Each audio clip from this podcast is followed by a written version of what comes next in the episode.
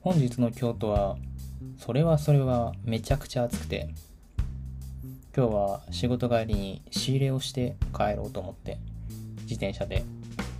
暑い京都の街を走り回っていたんですけどさすがにちょっとしんどいぞと思って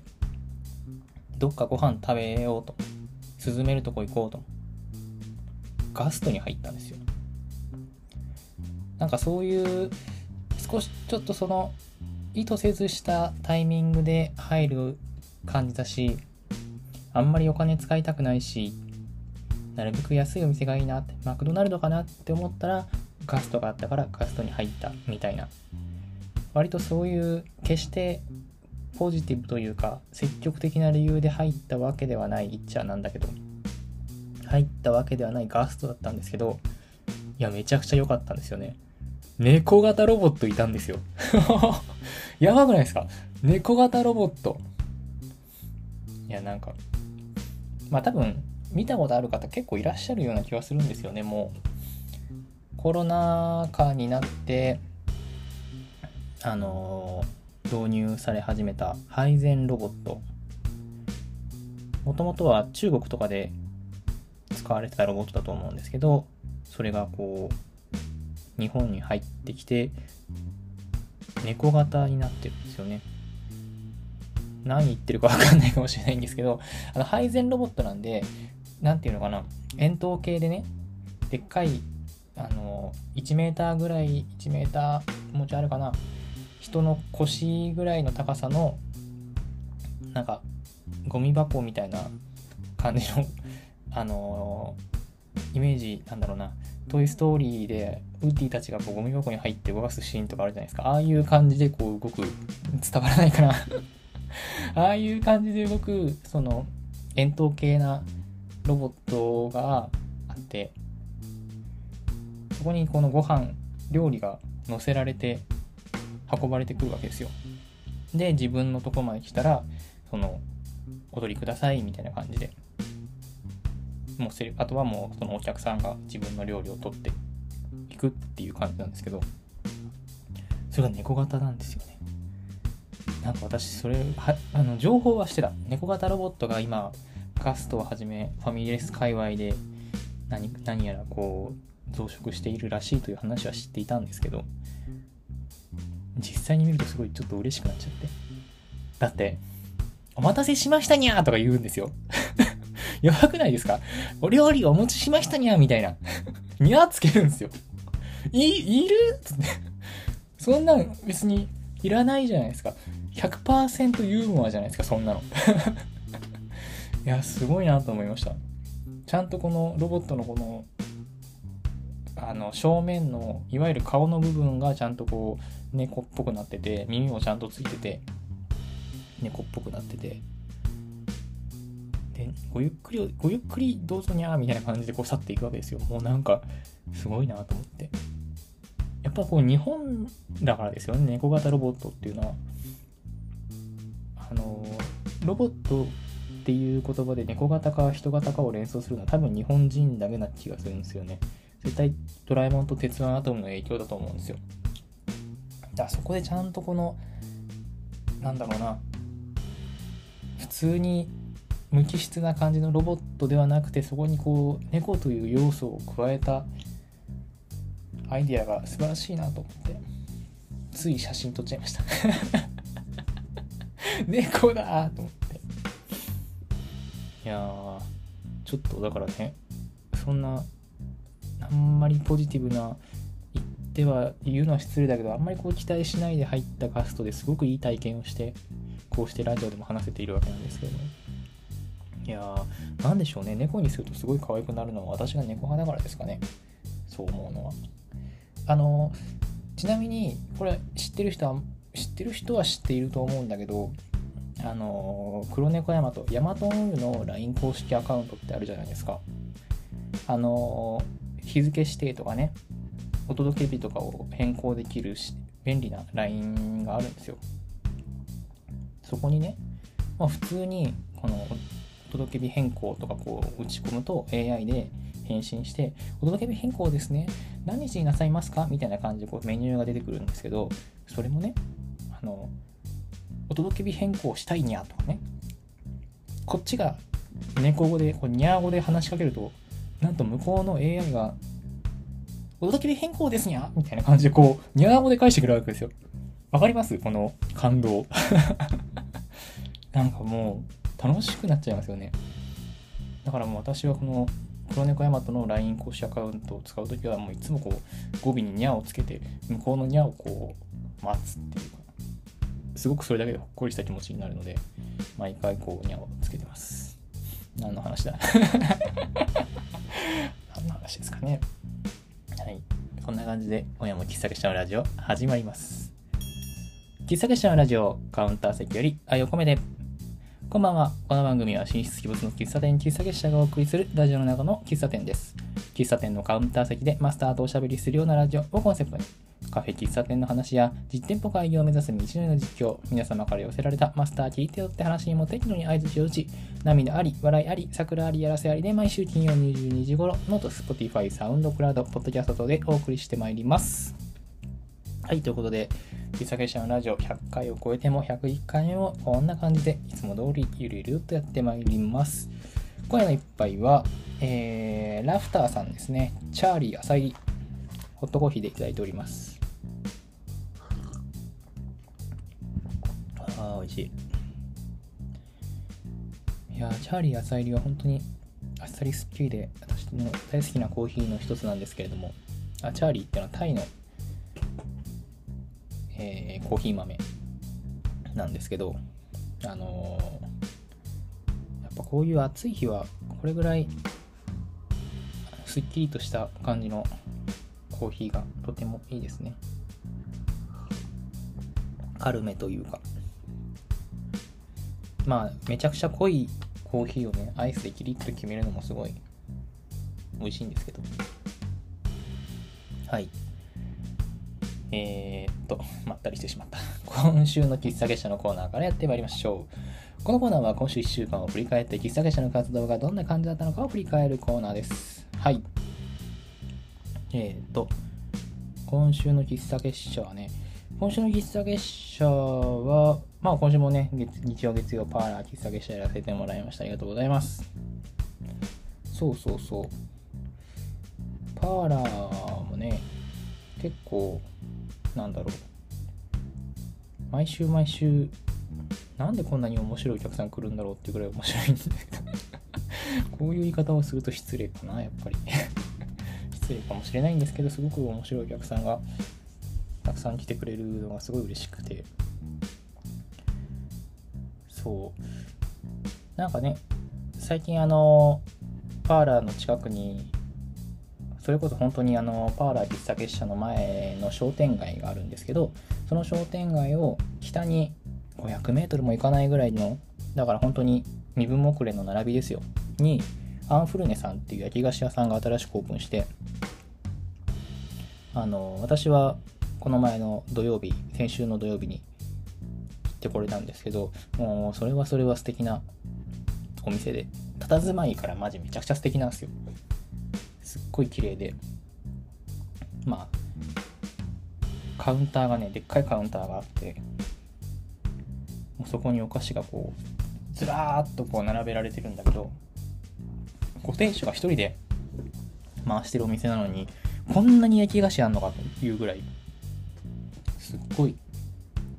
量が種類が。でこの前はちょっと出かける用事の手前だったからんまり多くは買えないなって思ってまあ3種類ぐらい買っちゃったんですけど本当はもうちょっと買いたかった。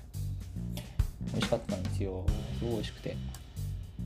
あっという間に食べてしまって。でご店主もめちゃくちゃ素敵な方でなんかいいご近所さんが引っ越してきてくれたなみたいな。すごく嬉しい気持ちになってますね。だから最近のそのパーラーのお客さん常連さんとかもそうだけどあるいはそうじゃない方でもあそこに新しいお店できたでしょとかこの前アンフルネさん行ってきてみたいな話をよく聞くようになってなんかそれがすごく楽しいなっていうのとそういう地域でつながれてる感じがしてすごく嬉しいですね。まあつながれてる気がしてっつったって私は普通にお菓子買いに行ってるだけなんだけど。でもねお客さんがそうやってお店をこうはしごしてくれるような感じはなんか地域を盛り上が地域を盛り上げている一助になっているような気がしてとても嬉しいですね。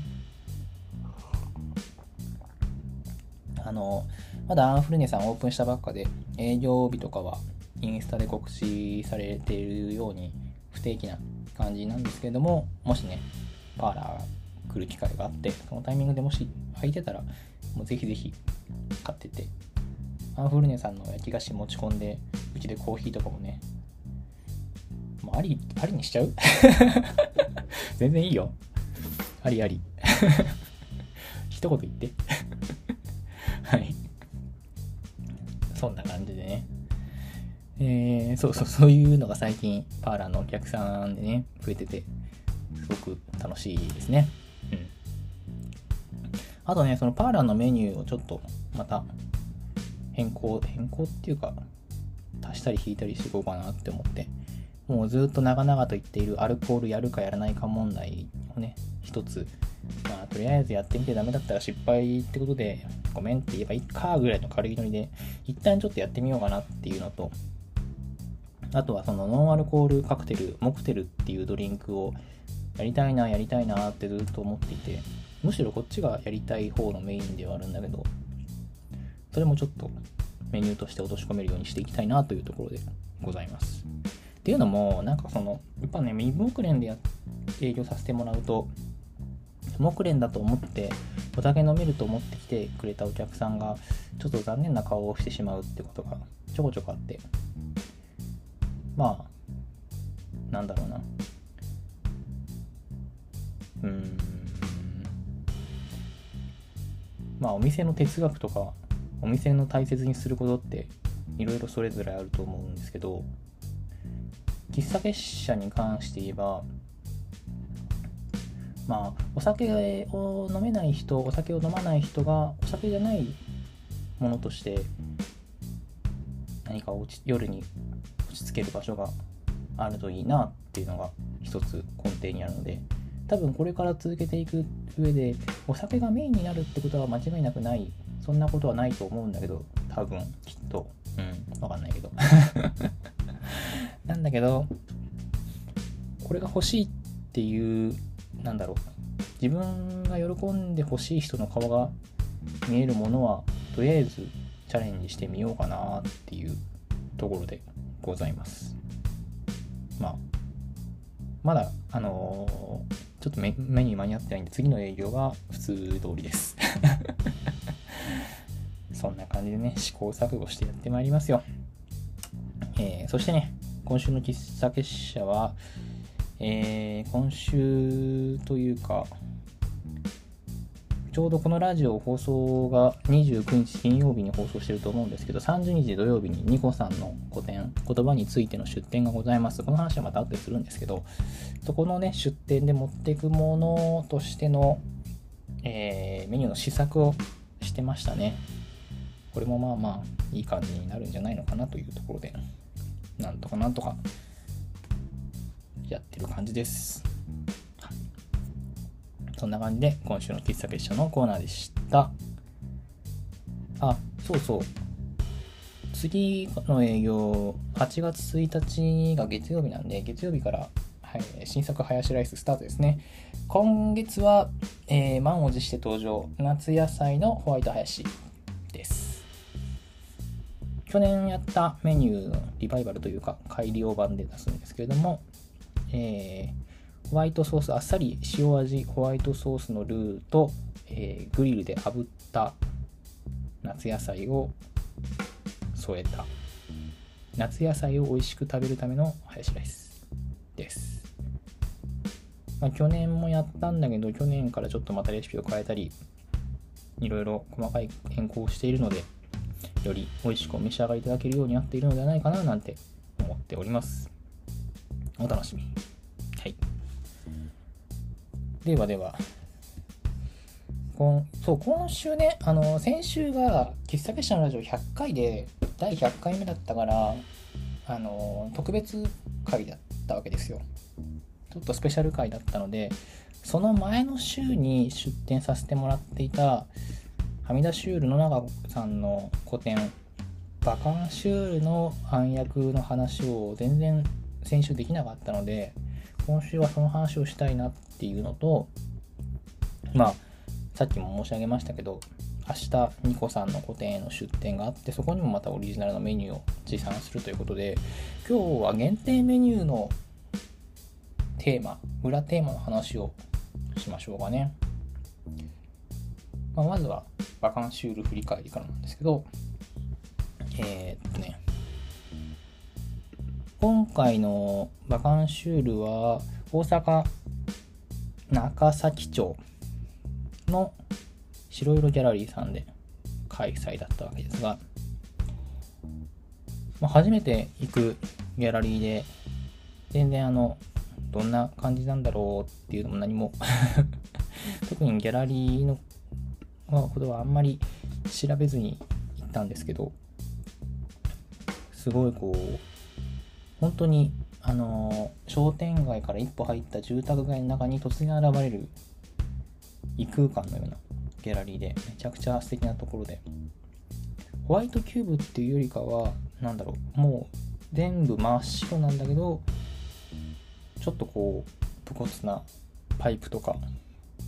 ちょっとラフな感じの何て言うのかな。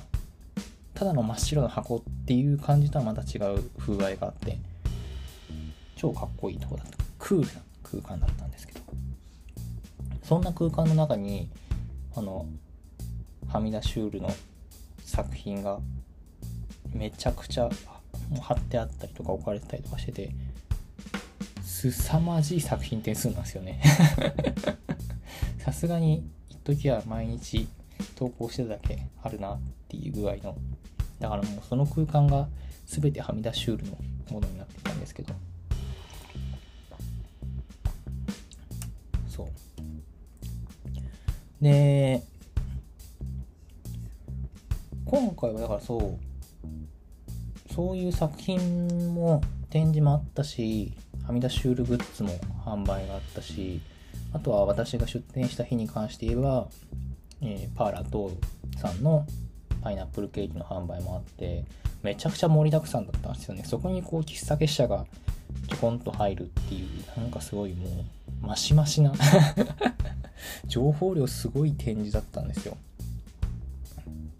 まあ、作品の素晴らしさとかはもうね言わずもがなではあるんだけど今回はそのいつもの投稿されている作品はみ出しュールのテイストの作品以外にもキャンバスに書かれた新しいシリーズの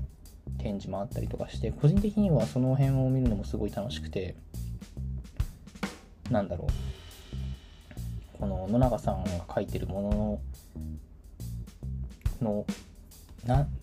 どう解釈しようかみたいなもう相変わらずこの解釈するのが好きだから そういうところに目がいってしまうんですけども。喫茶結社的には今回の出店は、えーとまあ、ドリンクの出店もそうだったんですけどもあの会場で流す音楽もカセットテープでってあの選んでくれ選曲してくれっていうオーダーを受けておりましたので今回はカセット持参で。でいくつかそのテーマがバカンシュールで夏休みってことだったので夏っぽいカセットとかをこうセレクトして持ってってたんですけどまあ大まかに、まあ、言うてねそんなもカセットだって私持ってる数そんな多くないので。まあうちでいつもパーラーで使ってる一軍のカセットたちを持っていってまあ多分この辺をメインにかけると思うけど当日その会場の雰囲気見ながら曲変えていこうかなっていう感じでゆるく選曲していて。でまあ「YourSong is Good」とか流してそこから始めたんですけど結構意外と自分が思ってたよりも落ち着いた曲が多くなっちゃって。なんかそれがまたあんまりこのそういう DJ 的なことって今までやったことなかったのでどんな感じかなって思ってたんですけどまあでもね基本パーラでいつもやってるようなことをその会場でやってるやったってだけだったんですけど自分が予想していたよりも結構落ち着いた選曲になってちょっと自分の好みも入っちゃったなって反省もしてるんですけどでも割と楽しい選曲になったのではないかなと個人的には思ってますね。そうそうそうそういうのそういうのもなんか楽しいなと思って。もうちょっとだからカセットテープの種類を増やしてレパートリーを増やしたりとかしたいなってちょっと思いました。で今回ドリンクはビターオレンジっていうドリンクを持ってってたんですよ。それが、えー、コーヒーとその野中さんはみ出しウール野中さんがコラボされていた、えー、和歌山の和歌山の和歌山の 中山農園さんのバレンシアオレンジを使ったオレンジシロップを合わせたコーヒーとオレンジシロップを合わせたドリンク。を持っていこうと思って。まあこれはなんでこのドリンクにしたかっていうのは先々先々先週ぐらいのラジオで話したような気はするんですけどはみ出しュールの喫茶結社的解釈として何かちょっとこうしんどいことがあってもそれを見たらふっとこう肩の力が抜けたりクスッと笑えたりその瞬間の前と後では全然見える景色が変わって変えてしまうそういう少し明るくしてくれるものなんじゃないかなっていうのを解釈を勝手にしてそんなイメージで作ったドリンク。飲む前はいやコーヒーとオレンジシロップってどんな感じなんだろうっていう感じでしょうが飲んでみたらあこんなこんな面白い感じになるんだってふふっとなるようなそういうイメージで作ったドリンクだったんですけど。これは今回はそうそうそう。まあなんだろうな。結構言ったら攻め 攻めまくったメニューではあるんですけど。注文してくださる方もいてありがたいことに。だ嬉しかったのはやっぱりその初めのうちは、えー、どんな感じなんだろうって言って飲んで一口飲んで二口飲んでほこれ美味しいみたいな感じのリアクションしてくれたのがすごい嬉しくて。しめしめと。やったぜと思ったんですけど。なんかこのやっぱり普段の営業とかっていうのは基本的にうちのお店の使い方として日常使いをしてもらうというかなんか仕事の帰りに寄ってもらったりとかちょっとこう息息抜きにあるいは息を吸いに来てもらうようなそういう使い方をしてもらうことが多いから結構やっぱり地に足がついたメニューが多い。多い？多いかな？うん多分。そんなに攻めたメニューやんないんですけどそんなこともないか？そんなに攻めたメニューやってない、やってるつもりはないんですけど、ただやっぱりこうやってイベントごとに出店させてもらうっていう風になって、なおかつ今回みたいにちゃんとこの展示があってテーマがあってってことだったら逆にそこにあんまりなんだろういつもパーラーでやってるメニューだけを持ってくっていうのもちょっとなんか面白くないかなっていうのもあって。まあそのテーマに合わせてだったらある程度攻めたメニューでも面白がってくれる人は面白がってくれるだろうと思って持ってったメニューでした。結局その会場に来場してくれた方も結構な人数いらしてて私喫茶結社的にはその今日はこれぐらい売れたらいいなっていう予想をクリアできたやそういう感じでしたね。ありがたいことに。や来てくださった方本当にありがとうございます。だからね今回みたいにそういう割とチャレンジしたメニューを目の前で喜んでくれるっていうのはちょっと自信にまたいやもちろんさ大前提として美味しいもの作ってるっていうのはああるんですけど気持ちとしてね美味しいもの作って出してるっていうのは間違いなくそこは譲らないんだけどただ美味しいもの作ったってそれが飲んでみようって相手が思うかっていうのはまた別の問題だし実際に飲むっていうのはさらにまた別の問題だと思うんですよね。その意味で、まあ、美味しいもの作るっていうのはそれは当たり前のことでそこからそれをこうあ飲もうって思ってもらえるまでのこの道筋を立てられたっていうのは割となんだろう。結構嬉しかった。嬉しかったですね。まあもちろんそれは涙シュール野中さんのお力添えあってのというか野中さんのおかげでしかないんですけど。いや本当に。いや今回さその野中さんはあんまりなんだろうこういう出店の仕方したことないっていう風におっしゃってたんですけどめちゃくちゃいろんなところに気を使ってもらってもう搬入の彼女が搬入をしていた日にその日の夜に LINE が来てここ実際こういう感じになってるからっていう動画を送ってくれたりここはやっぱりこういう感じだから何かこう貼るものとかちょっと直前で悪いんだけどなんか用意した方がいいかもしれない。なんなら書こうかみたいな感じのこともおっしゃってくれて。いやいやいやいやあなた明日から本番でしょうかつって。私の方は全然気にしなくて大丈夫ですから。っていうやり取りがあったぐらいすごくこう出店する。我々側の方にもめちゃくちゃ気配りをしてくださって。もうだからすごいこう頑張ろうって気持ちにもなったし。安心して出店できたっていうのが大きかった気がしますね。今回は特に。いやー楽しかったな。うん。それが、えー、この前の阿弥陀シュール古典バカンシュールだったわけですけれども。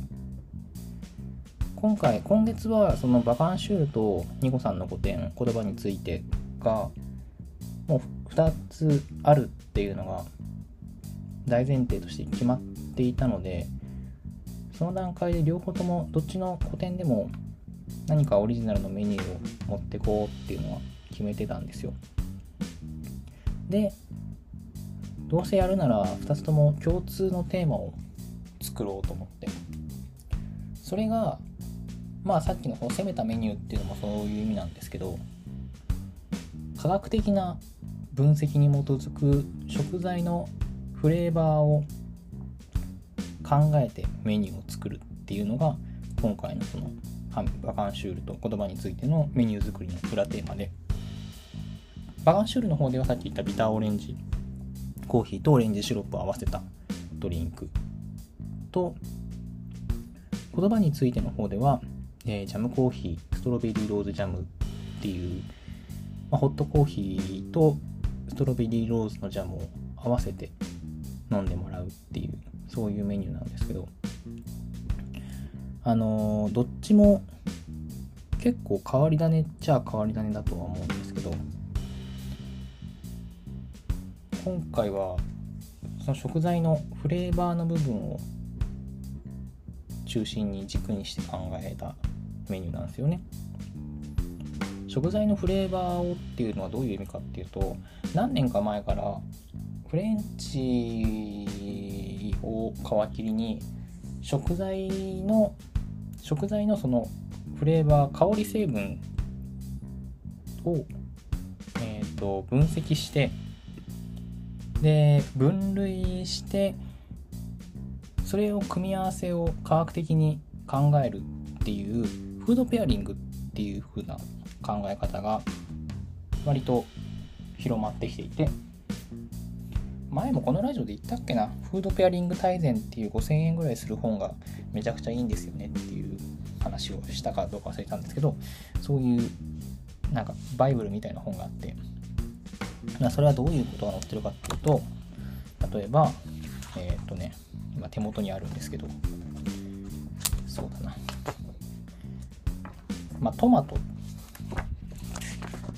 トマトっていう食材は、どういう香り成分が含まれているかっていうのをこう科学的に分析してて例えばそのトマトに含まれている香りの成分と似ている成分を持った食材。例えばチリートマトだったら、えー、柿とか。干しイチジクとか。グリルしたラム肉とかね。こういうふうに似たような香り同士で合わせるとそれはすごく合う組み合わせになるんですよね。なんだろう香りと香りが近いものと近いものが成分的に持っているものは食材として合わす時にすごく合うんですよ。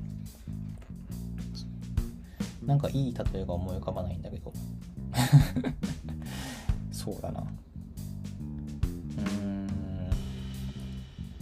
ハンバーグに醤油をかけると合うみたいなそういう理屈なんですけど。これあ分かるかな？余計に分かんないかな。うんハンバーグにデミグラスソースが合うように醤油をかけてもらうみたいなそういう。いやごめんなさい。例えとしていまいちかもしれないですね。なんかそういう感じで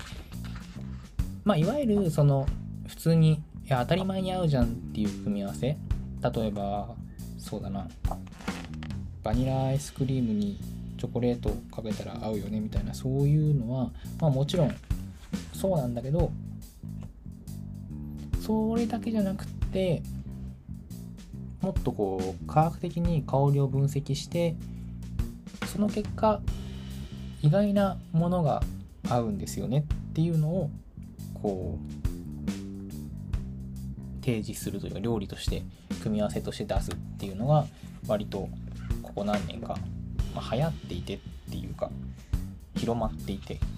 いろんな人がやってるんですけどそういうのを。でそういうのを考えた時にまあそんな大げさな話じゃないんですけど そんな今すごい大げさに風呂敷を広げたんですけどまあオレンジコーヒーとかね、えー、ストロベリージャムコーヒーとかねそういう視点で考えたメニューなんですよね。まあ、例えばオレンジコーヒーの方は、まあ、コーヒーって香り成分がめちゃくちゃ複雑でかなり産地によっても豆の種類によっても全然変わってくるんですけどオレンジコーヒーの方はオレンジコーヒーじゃないビターオレンジの方はコロンビアっていう豆を使ってコロンビアの持つ柑橘系のフレーバーの部分とバレンシアオレンジのフレーバーの部分を合わせさらに、えー、シロップは三温糖を使ってその三温糖のカラメルの成分香り成分とコーヒーのカラメルの香り成分が合えばいいなみたいなそういう感じで作ったメニューなんですよね。とかまあいちごジャムの方はえー、エチオピアのコーヒー豆を使うんですけどそのエチオピアのベリーのフレーバーの部分とまあ、当然いちごジャムって合うよねっていうところといちごの香り成分とローズの香り成分が合うよね。科学的に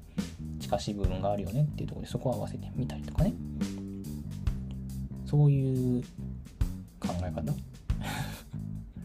そういう考え方でまあメニューを作ってみたら意外と意外な組み合わせができるんじゃないのかななんて思って。思ったそう。だから、まあ、言うほどそんなになんかめちゃくちゃ超えー、こんな組み合わせあるんだってほどのなんかびっくりな感じじゃないかもしれないんですけど割と地に足ついた組み合わせかもしれないんですけど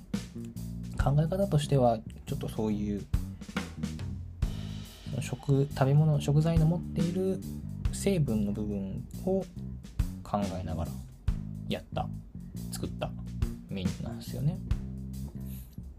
だ今後そのメニューを新しく作っていく上でこういう考え方ってすごい楽しいなって思ってどんどんどんどんこのフードペアリング大全って本を使いこなせたら いいなぁなんて思ってはいるんですけどだから割とその今回そのバカンシュールでやらせてもらったのが意外だけど美味しいねっていう声が結構あったのはそういうチャレンジの部分をうまく拾ってもらえたのかなっていうそれもまたちょっと嬉しかった部分でだから明日の明日のって、まあ、このラジオ放送中の明日のだから、えー、30日土曜日の言葉についてでも何かそういう面白フィードバックがあったら嬉しいなというところでございます。そういう感じでね、メニューの作り方とかもいろいろこう、もう素晴らしい先人の皆様がいろんな考え方を深めていらっしゃるので、もう若輩者はそれをこう学び学び、もう研鑽していくばかりでございますよ。こういう考え方があるんだなっていうのはやっぱり面白いですね。トマトとイチゴも合うんですよね。そう、だから今回その、今回トマトロ、あ、違う違う、ロー、いちごローズで最終メニューを決めたけど、実はトマトいちごジャムっていうのをメニューの試作はやってて、これはね、すごい美味しかったんだけど、これをコーヒー合わせるってなるとちょっと違うなって思ってやめたんですけど、トマトいちごがね、美味しかったんですよね。これはなんか普通にサラダにしたい。こういう料理の奥深さはね、ありますよね。なかなか。そこのフードペアリング大全で分析されているものによると、コーヒーとデミグラスソースが合うから、ハヤシライスとコーヒーっていう組み合わせはめちゃくちゃ科学的にバッチリなんだよなっていう話を、なんかいつかこのラジオでしたような気がするんだけど、そうそうそう。だから、なんか、ハヤシライスとコーヒーは合うんですよ。何の話ですかね。えっと、そんな感じで、そうそういうのを踏まえて、まあ、いろんなメニューの作り方を考えていければな、なんて思いながらやってます。ということで、えー、まあ、このラジオ放送の翌日ですね、30日土曜日、言葉について、えー、大阪は節飛んだ、えー、空と色さんでやっておりますので、ぜひぜひ遊びに来てください。ということで、えー、今夜のトークテーマは、えー、限定メニュー作りのテーマの話でした。喫茶結社のラジオではお便りを募集しております。お悩み、質問、最近ハマっていること、マスター聞いてよって話なら何でも OK です。メッセージが採用された方には、喫茶結社のラジオオリジナルステッカーを差し上げます。ラジオのキャプションのリンクからぜひぜひお送りくださいませ。また、ラジオの収録後記や写真など、ノートの喫茶結社のラジオのマガジンに掲載しております。ノートで喫茶結社と検索していただきますと出てくると思いますので、こちらもどうぞ合わせてお楽しみください。それでは今夜のお別れの一曲のコーナーです。この番組では毎週お別れの一曲をご紹介しております。ネットラジオなので放送することはできませんので、勝手に検索して聴いてくださいね。ノートのラジオのページには、えー、あるいは Spotify のキャプションにはリンクを貼っておきますので、そちらからもどうぞお楽しみください。はい、ということで、まあ、今週はね、バカンシュールのお話を結構にしたっていうので、えー、夏休み。夏休み、夏に聴きたい曲ってなんだろうなっていうところから今週は選曲してみました。夏に、夏曲、夏ソングってすごい巷にたくさん溢れてますよね。なんかそういうの聞くと割とこう夏な感じがして、昔、高校生の頃かな。なんかその自分の好きな曲を集めて夏コンピ CD みたいなのを作って もうすごいそれも手込んでてジャケットもあの CD の表面にこう印刷できる CD があってそれかそれをあれは買ってきたのかな？父親が持ってたのかな？なんかそれを使ってもう表面もデザインとかしてたよな。すごいな。その時はそんなことやったの？これ。その CD の表面にそのジャケットじゃないけど夏夏セレクションみたいな感じのなんかもっとダサかった気がするんだけどジャケットつけて自分の好きな曲をこういろいろこう混ぜ込んでアルバムを作ってましたね。なんかそう考えるとやってることは昔のカセットテープみたいなそういうのと変わらないような気はしますけど。まあ今回は全然その話とは関係ないんですけど。この夏、夏に聴きたい曲ってたくさんあるんですけど、この曲はやっぱり外せないな、外せないなっていうところで、今日はもうね、バンド名から最高ですね。ザ・夏休みバンドの曲を持ってきました。このラジオではザ・夏休みバンドって紹介したことありましたっけ？えー、っと、曲リスト、喫茶結社の曲リストっていうのがね、あるんですよ。この私の手元には。夏休みバンド、あ、パラードを一回紹介してましたね。うーん。多分この時もちらっと言ってたと思うんですけど、まあ、もう一回夏休みバンドの紹介をしましょう。もう今、今年の4月に活動休止の発表をしちゃしているんですけど、もう活動休止してるんですけど、えー、4人の編成、ボーカル、ピアノ、ベース、ドラム、そしてトランペット、スティールパン。スティールパン。すごい、だから、この人たちの曲はもう唯一無二なんですよ。この感じは唯一無二なんですよね。最高なんです。ちょっとこう、なんだろう。トロピカルな感じもあり、でもちょっとこうジャズィーな、ジャズっぽい感じもあり、えそれでいて、ボーカルがすごくこう伸び伸び伸びとした感じで、もうなんか、スーッとこう、体が揺れるような、そういう素敵なバンドなんですけど、何よりもこのバンドの信念が最高なんですよね。毎日が夏休みであれって。毎日が夏休みであれという信念のもと結成された夏休みバンド。もうなんか最高じゃないですか。ね、毎日が夏休みだったらいいのにな。で、そんな彼らの代表曲がスーパーサマーウィークエンダーという曲でして、このタイトルも素敵ですよね。スーパーサマーウィークエンダーですよ。この曲は、なんで私はこの曲を知っているんだろう。どこで見つけたんだか全然覚えてないんですけど、多分発売、リリースは2015年なんですけど、2015年よりも後に聴いてるはず。YouTube かなんかで見つけたのかな。とにかくこの曲はもう冒頭から最高なんですよね。もう本当にそれは聴いてほしい。その、もう冒頭を聞くだけで、あ、この曲めっちゃいいなっていうのが、なんだろう、すごくこう力を抜いてというか、うん、なんだろう、すごくこうリラックスして聴ける曲なんですよね。でも、その曲は本当にこのスーパーサマーウィークエンダーというタイトルの通り、この夏休みの、夏休みをこう、過ごす気持ちちょっと子供の頃の気持ちに戻ったようななんか戻ったような戻れないようなそういうちょっと切なく夏の終わりの切なさもあるすごい名曲です。名曲ですね。それしか言えないですね。もうそういうもう夏休みに聴くんだったら夏休みというか夏に聴くんだったらこの曲かなっていうところで、スーパーサマーウィークエンダー。多分ね、このラジオ聴いてる方は、この曲をいいなって思ってくれる人たくさんいる気がします。なんせ歌詞が最高です。うん、本当に、夏休みを、夏休みってこんな感じだよなっていう、そういう曲です。はい。夏休みで思い出したんですけど、あのパーラー喫茶結社だというか、まあ、喫茶結社的にあの夏休みを8月は1日だけいただこうかと思いまして8月の21日は日曜日ですけどもパーラーお休みしますんでそこだけはちょっと夏休みもらいますんであのすいません。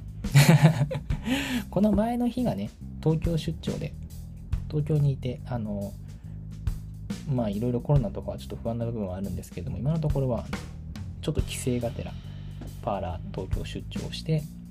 で翌21日は1日だけお休みいただいて22日月曜日は普通にパーラーやって23日は神戸でフルム3出店やるっていう予定でおりますので何卒ご理解ください。はい。ということで、えー、夏休み、皆様、夏休みある人も、夏休みない人も、夏休みってこんな感じだったよなっていうそんな気持ちになれる曲を、えー、持って本日はお別れとさせていただきます。本当に暑い日も続きますし体調も崩しがちな日々だと思いますのでもうねゆっくり休んでっていうのは簡単だけどゆっくり休めないこともありますからね。頑張らなきゃいけない時ってあるとは思いますがまあうんあるとは思いますけれども自分をいたわってあげてくださいね。ということで今夜のお別れの一曲はザ・夏休みバンドでスーパーサマーウィークエンダー皆様今宵も素敵な夜をお過ごしくださいまたね。